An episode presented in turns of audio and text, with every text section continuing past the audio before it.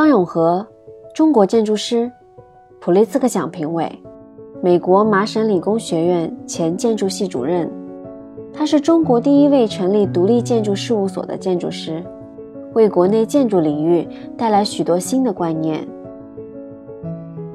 还跨界设计过时装、家居、舞美，甚至食物。拿走身份的标签，张永和给人的感觉十分谦虚、有趣，还自带一种很萌的气质。这种气质或许来自于他对文艺的热衷。不是说我只能喜欢建筑，因为我是一个建筑师，整个就文艺的事儿都一定程度上都都喜欢，所以我就想，我想做我自己了，那就是喜欢这些东西。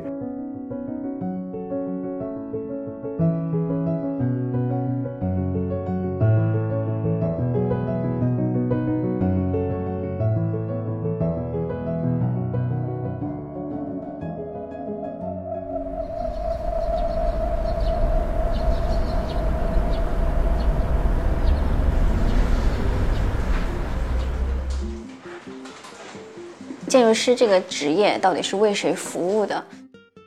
可能我就会给人造成这种错误印象啊，就觉得做的事情好像特别艺术啊，甚至就是直接跟美术有关系。这是那个桥安仁的，安川的哦，安仁。建筑跟特别纯艺术的距离还是挺大的，有时候就是有更迫切需要解决的问题。简单的回答，建筑是为每一个人服务的。那实际上呢，这个情况呢又没那么简单。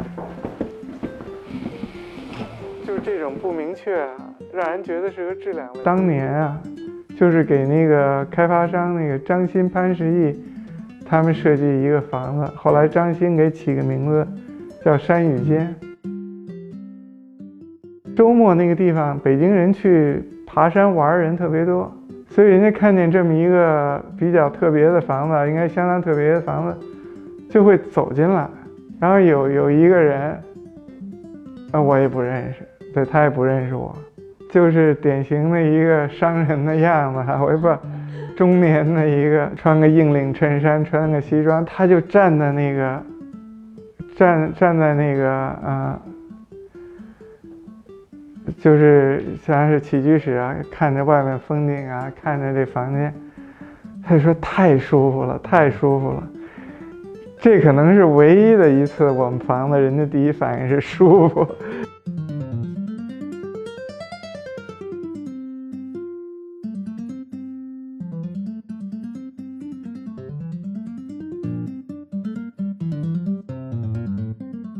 看模型。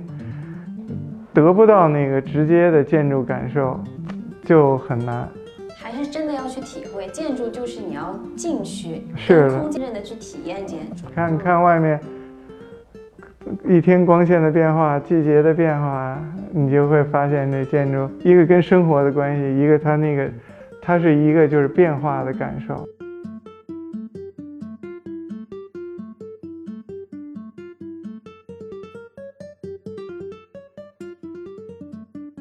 垂直玻璃宅呢，真的是有比较特别一点的生活习惯的，等于就家里东西很少啊，非常干净，人的生活的更精神的多啊。这个房子里没有储藏，对，这是真正的区别。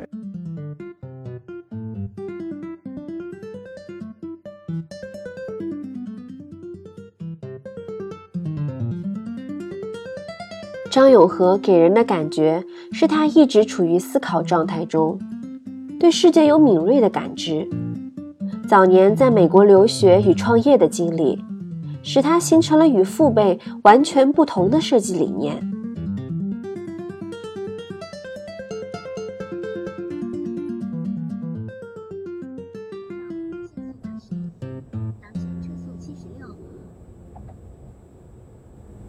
请小心右侧有车辆汇入。我可能二十九岁开过一次窍。我当时我在美国念书，我老师是一个南非的英国人，白人。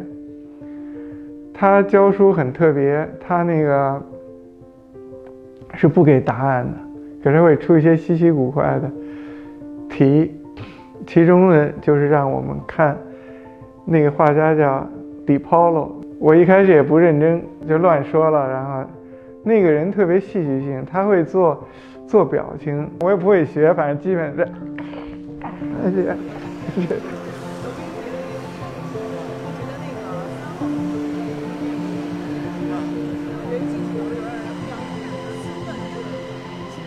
我一个人开了几天车，穿过整个那个美国去学校报道去。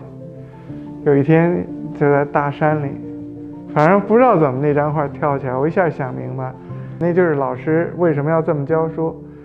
我对他想了什么，我就再也不关心了。一个房间里做一个作品，就在里面做的。哎，在里面做，在里面展。总之呢，在那以后，我就觉得我一定要就是做一个独立思考的人，因为我我已经已经感受到这个独立思考的这个幸福了哈。就等于一个人一个孩子被人家告诉一加一等于二，他也可能就想当然了。可是如果这孩子能自己琢磨明白一加一等于二，跟那个被告诉的。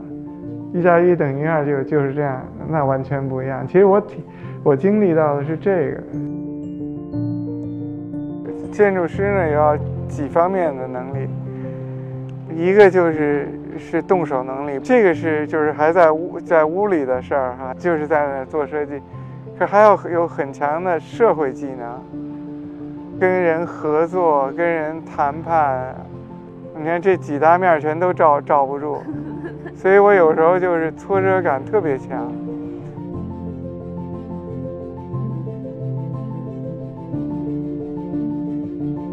不擅长社交的张永和，把更多精力投入到了建筑本身。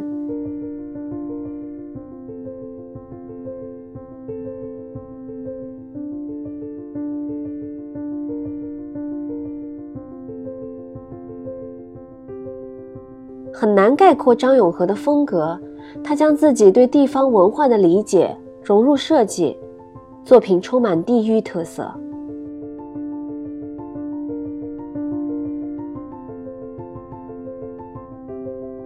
首先就建筑的基本元素，一个窗啊，对吧？当然一个一个屋顶啊、梁啊，对我们来说都是可以可以有诗意的，让这个建筑元素。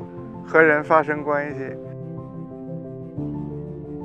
在张永和的新作中，江南的诗意转化为建筑语言。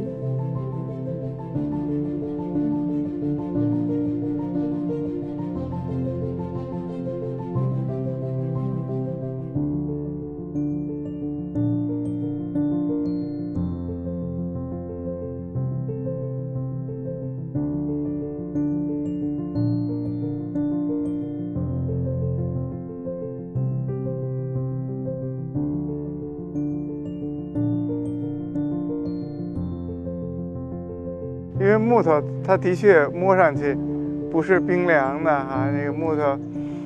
可是实际上呢，呃，石头砖就会冷一点。砖是一小块一小块垒起来的，一块砖的大小就是一只人的手能拿的大小，所以，呃，等等于建筑其实并不是一个呃，只是远观的，其实可以。跟他发生就是很很近的一个关系啊。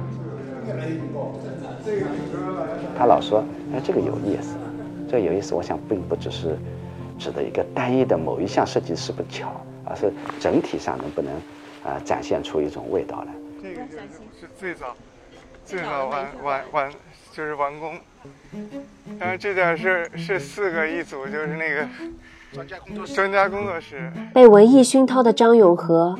总是带着一双艺术家的眼睛去审视建筑，在他看来，欣赏建筑是一种精神上的互动，你需要走入它，从这端到那端的穿行，去感受和体会。对。好，就站在这边。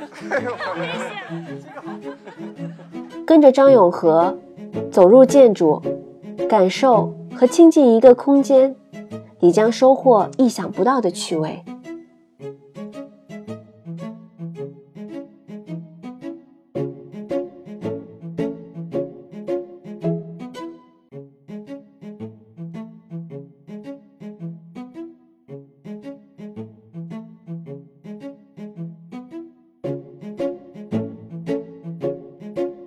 我是整个就是那个身体这个身体不太灵活吗？极极端的不灵活啊！从中学到大学，我体育课从来没及格过。不是，我也跑不了那么快，我要要拉单杠，我也拉不上去。下一节课要翻身下杠，我上都上不去，怎么学下来？当然就，所以就是那时候成绩单。还这个不及格，成要写一个红的，那个我忘记写什么了，反正。所以我特别崇拜一个，就那个瑞典建筑师，那个人最好的房子九十二岁盖出来的。哇！你可以想象，他不长寿啊，他最好的房子就黄了。